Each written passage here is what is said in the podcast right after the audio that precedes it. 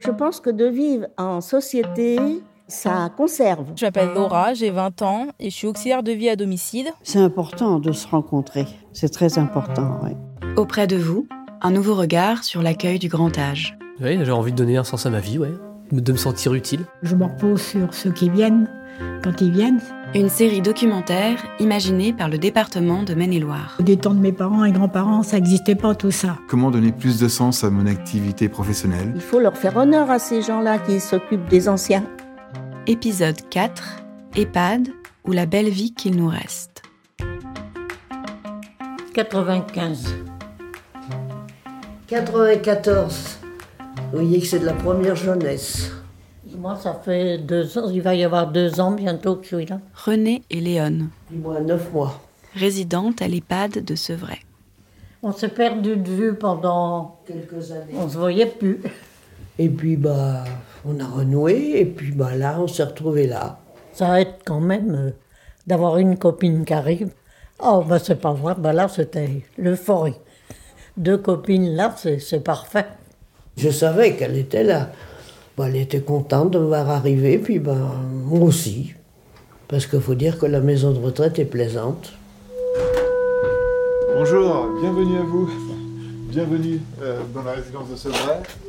Tenez, si vous voulez bien entrer. Christian Frémondière, directeur de l'EHPAD de Sevray. Alors nous sommes ici à Saint-Georges-des-Gardes, c'est à quelques kilomètres de Chemillé, dans le sud du Maine-et-Loire. Nous accueillons 66 résidents dans l'EHPAD de Sevray. Maison de retraite, c'était le terme qui existait avant que euh, soit institué le terme établissement d'hébergement pour personnes âgées dépendantes, c'est-à-dire EHPAD. C'est un terme qui est plutôt, on va dire, euh, plus bureaucratique. Et ça correspond à à l'accompagnement en maison de retraite pour des personnes qui ont besoin de soins, qui sont euh, plus dépendantes, qui ont un souci de sécurité chez elles, qui commencent à être désorientées et dont la famille est très inquiète, en tout cas qui se dit on ne peut pas laisser euh, papa, maman euh, seul dans son appartement dans ce contexte. Donc nous rendons un réel service, c'est certain, surtout lorsque la désorientation s'accompagne, par exemple, euh, de troubles du caractère et du comportement. Les résidents viennent euh, d'un rayon de 5 à 10 km ici autour euh, de cet établissement. Ça crée pas mal de liens avec tout un réseau de bénévoles qui connaissent les résidents et des familles aussi qui, pour certaines, sont en proximité. Quand on arrive dans un endroit qu'on connaît déjà du monde, ça fait pas pareil. Mon père était dans le commerce, et ben, a eu des enfants de, clients que j'ai retrouvés, que je connaissais, qui venaient des fois avec leurs parents à la maison. Et puis bon, comme on habitait dans le centre de Chemillé, dans le centre commercial avec mes parents, ben, il y en a qui m'ont reconnu. Tiens, la Madame Thomas a dit toujours, elle m'a dit une fois, la Dame de Chemillé, si vous me connaissez. Bah oui, elle dit, je me rappelle bien de vous, on vous voyait à Chemillé au marché, tout ça. Bah, j'ai trouvé énormément de gens que je connaissais, d'autres de vue. Donc j'étais pas dépaysée. Je vis parmi le monde, j'ai toujours vécu parmi le monde, alors euh, j'aime un petit peu voir les gens. Voilà. On n'arrive pas à 94 ans sans avoir du contact avec tout le monde quand même. Ou alors faut vraiment être comme une carpe. On bouge plus guère, mais enfin, faut que ça bouge quand même. Mais moi, je ne pouvais plus être chez moi, c'était peu possible. Alors j'avais une infirmière, c'était une amie de longue date. Elle s'occupait de moi, venait deux ou trois fois par semaine me voir. Puis un jour, euh, je l'ai entendu discuter euh, d'une maison de retraite et, tout. J'ai commencé à monter sur mes grands tours. J'ai dit non, mais je suis pas encore. Ben, j'étais pas prête, mais j'y suis mieux quand même un mois après. Je ne regrette pas. Alors moi, c'est Nathalie, ça fait 27 ans que je suis dans le milieu. Je suis aide-soignante de métier. Moi, j'adore mon métier parce qu'en fait, c'est que des gens qui vont nous raconter plein de choses. Et je pense que c'est enrichissant. Et puis, ben, on arrive à dialoguer avec ces gens-là et il y a tous les souvenirs qui remontent. Et je pense qu'ils ont beaucoup besoin de ça. C'est des gens qui ont besoin de, qui ont une richesse du passé et qui ont besoin justement de, de se souvenir et de nous raconter tout ça. Et moi, je suis preneuse. Euh, j'ai fait une formation pour euh, justement pouvoir accueillir euh, donc ces gens-là. Je suis ASG, assistante de soins en gérontologie. Là, nous allons écouter Bastien. Bastien, c'est un animateur qui régulièrement fait des revues de presse pour se souvenir de ce qui a constitué les événements forts de la vie de tout un chacun. Alors, les retraites, ça on en parle encore. Hein. Les retraites en France avec le référendum, voilà. Mais vous, vous n'êtes pas concerné. Hein, ça y est, c'est la retraite, vous l'avez. Allez, la météo aujourd'hui, un temps doux mais nuageux. Les brumes et les brouillards de l'aurore disparaissent petit à petit. Les nuages se densifient de plus en plus au détriment des éclaircies passagères. Va falloir se couvrir. Hein Eh oui. Bon, après, vous avez ce qu'il faut. Bah, et puis, vous avez surtout connu euh, l'époque où l'électricité n'était pas encore là. Hein c'est ça surtout, c'est que. Eh oui. Vous chauffiez avec un poêle. Le feu de cheminée, surtout qui chauffait. Il n'y avait pas les chauffages comme ici maintenant tricoter des chaussettes de laine. Oui, les chaussettes. Des choses comme ça. Les tricots euh, reviennent à la mode, je crois. Ouais. Vous aviez des méthodes qu'on n'utilise plus beaucoup aujourd'hui, mais qui pourraient revenir à la mode cet hiver. Hein Toutes les astuces sont bonnes à prendre. Hein voilà, messieurs, dames. Je vous souhaite un bon appétit.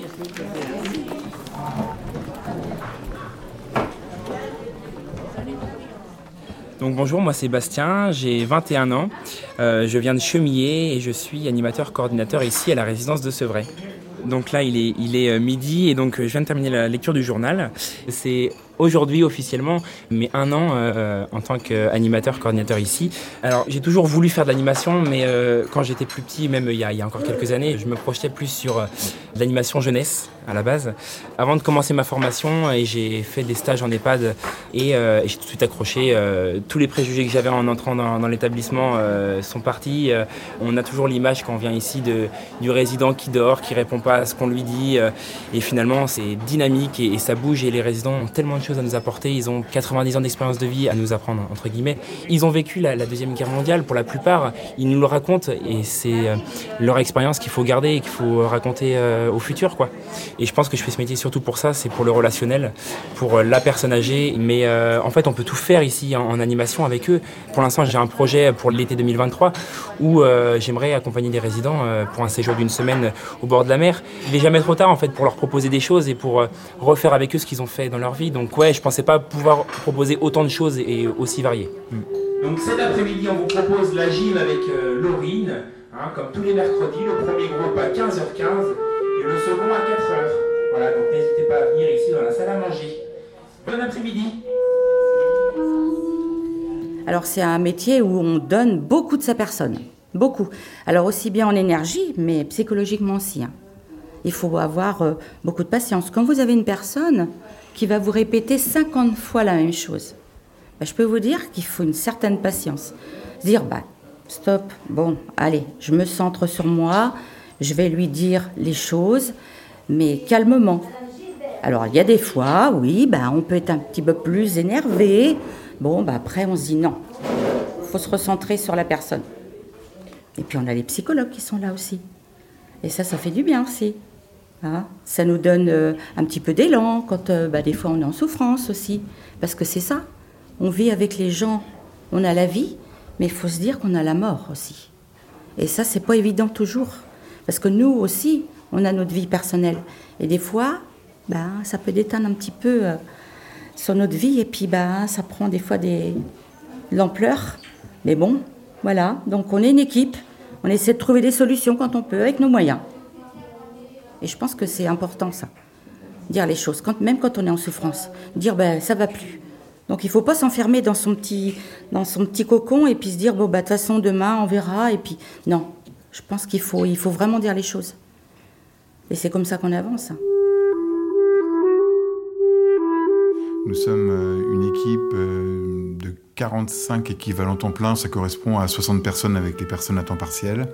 Alors c'est un régime associatif non lucratif. C'est très important de le signifier, puisqu'en fait, euh, notre but, c'est de servir le résident euh, et d'équilibrer simplement les comptes en fin d'année, mais en aucun cas de réaliser des dividendes ou des bénéfices comme ça pourrait se réaliser dans des groupes privés lucratifs.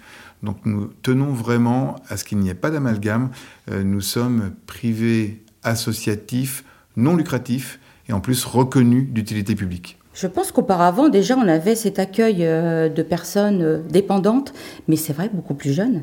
Et je pense que la médecine a fait un grand pas au niveau traitement, au niveau de plein de choses. Et je pense que les gens vont plus loin, arrivent plus tard, mais c'est très bien, parce que je me dis, euh, ils vivent dans leur maison le plus longtemps possible, parce que je pense que c'est une étape hein, de venir ici.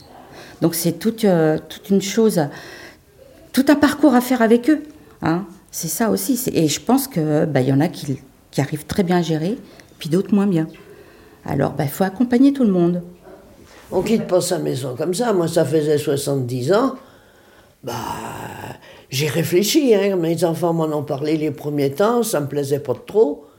Puis, bah, de mine de mine, on vieillit. On voit qu'on peut plus. Alors, bah, faut se décider. Alors, je suis décidé pour là, mais je regrette pas.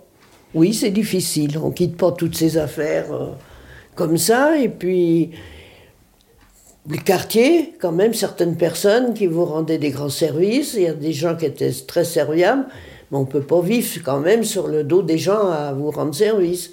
Alors, il faut quand même prendre une décision.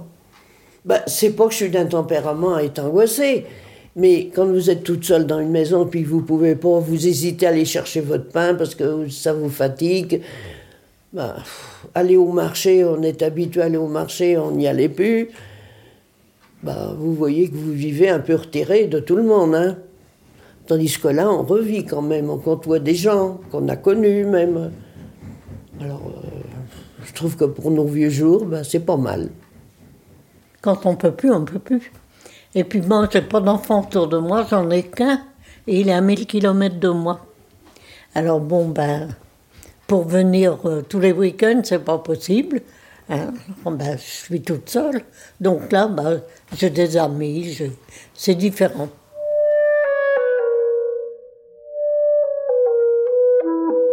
Les familles, lorsqu'ils euh, viennent avec leurs proches pour euh, une entrée en EHPAD, sont partagées entre une certaine culpabilité de se dire mais finalement on va confier notre parent parce que on n'a pas les moyens nous de pouvoir l'accompagner directement. donc on le confie à d'autres. Là, il y a cette appréhension de ce lâcher prise qui va être nécessaire. Et puis euh, le soulagement de se dire euh, là, elle sera en sécurité, elle aura des repas équilibrés, il y aura du lien social. Lorsque les personnes arrivent, ici, on a reçu tout à l'heure une famille avec le médecin coordonnateur et l'infirmière référente. Euh, les questions, c'est quel meuble je vais pouvoir amener de chez moi? Parce qu'en fait, ce qui est très difficile, c'est de quitter un domicile, c'est de tourner cette page, le domicile où j'ai élevé mes enfants, où j'ai vécu des jours heureux avec mon conjoint.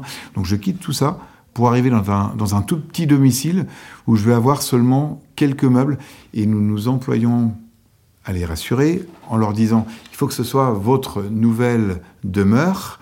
Hein, vous allez élire résidence ici, donc euh, personnaliser euh, ce lieu, c'est chez vous. Euh, il faut que vous vous y sentiez progressivement à l'aise. J'ai apporté déjà ce, petit meuble-là pour avoir toutes mes photos. Celui-ci aussi, le, sous la télé. Mais je crois bien que c'est tout des cadres, enfin, oui, pour. eux. mais c'est tout, autrement tout était là, la table était là, euh, le lit aussi, alors je me suis installée comme une reine. Ben, on, peut le dire même, même que c'est pas vrai. Pareil, deux ou trois petits meubles comme ça, avec ma télé, un fauteuil, et puis euh, des photos, beaucoup de photos. J'ai même amené ma photo de mariée, je voulais pas. Puis c'est mes enfants qui ont voulu que je mette ma photo de mariée au mur. J'ai dit, vais pas m'exposer comme ça. Par contre, je tenais à amener moi aussi une photo de mon mari et de ma fille. Je les ai perdus tous les deux en deux mois. Alors je tenais à les avoir. J'ai deux jumelles qui ont 69 ans et un fils de 50 ans. Il y avait de l'écart. J'ai perdu celle qui était entre. On n'est pas avec nos enfants, mais on n'est pas malheureux quand même. Ils viennent nous voir, ils ne nous oublient pas. Il y a le téléphone, donc on peut parler. On vit pas en recluse ici, hein. Euh, ce que j'ai pu noter comme évolution du public accueilli en 15 ans, euh, c'est des personnes qui arrivent dépendantes, qui commencent à avoir des troubles de la mémoire ou qui ont une, euh, une bonne raison d'arriver ici. Ça veut dire que vraiment au domicile, ils ont épuisé toutes les pistes possibles d'accompagnement et donc les personnes arrivent frapper à la porte des EHPAD. Pour savoir vieillir, ça peut vous arriver un jour. Vieillir, c'est se l'avouer à soi-même. Devenir bon, devenir doux. Aimer les jeunes comme on aimait les fleurs et on aimera l'espoir. Se laisser ignorer tout en restant près d'eux. Prier et faire un peu de bien autour de soi. Et puis un beau soir, discrètement, souffler la flamme de sa lampe et mourir parce que c'est la loi. C'est bien 10 sur 10. parce qu'il y a des petites larmes des fois va falloir qu'on parte ensemble. Autrement, ça va pas coller. On sera peut-être exaucé. Vous venez d'écouter le quatrième épisode de la série Auprès de vous.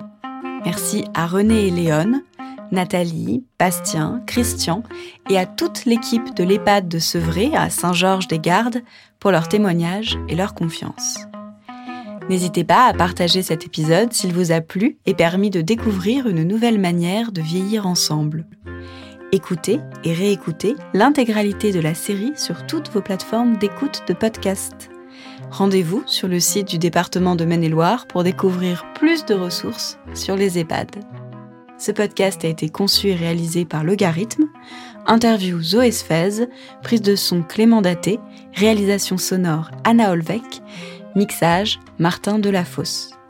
Auprès de vous, une série documentaire imaginée et produite par le département de Maine-et-Loire.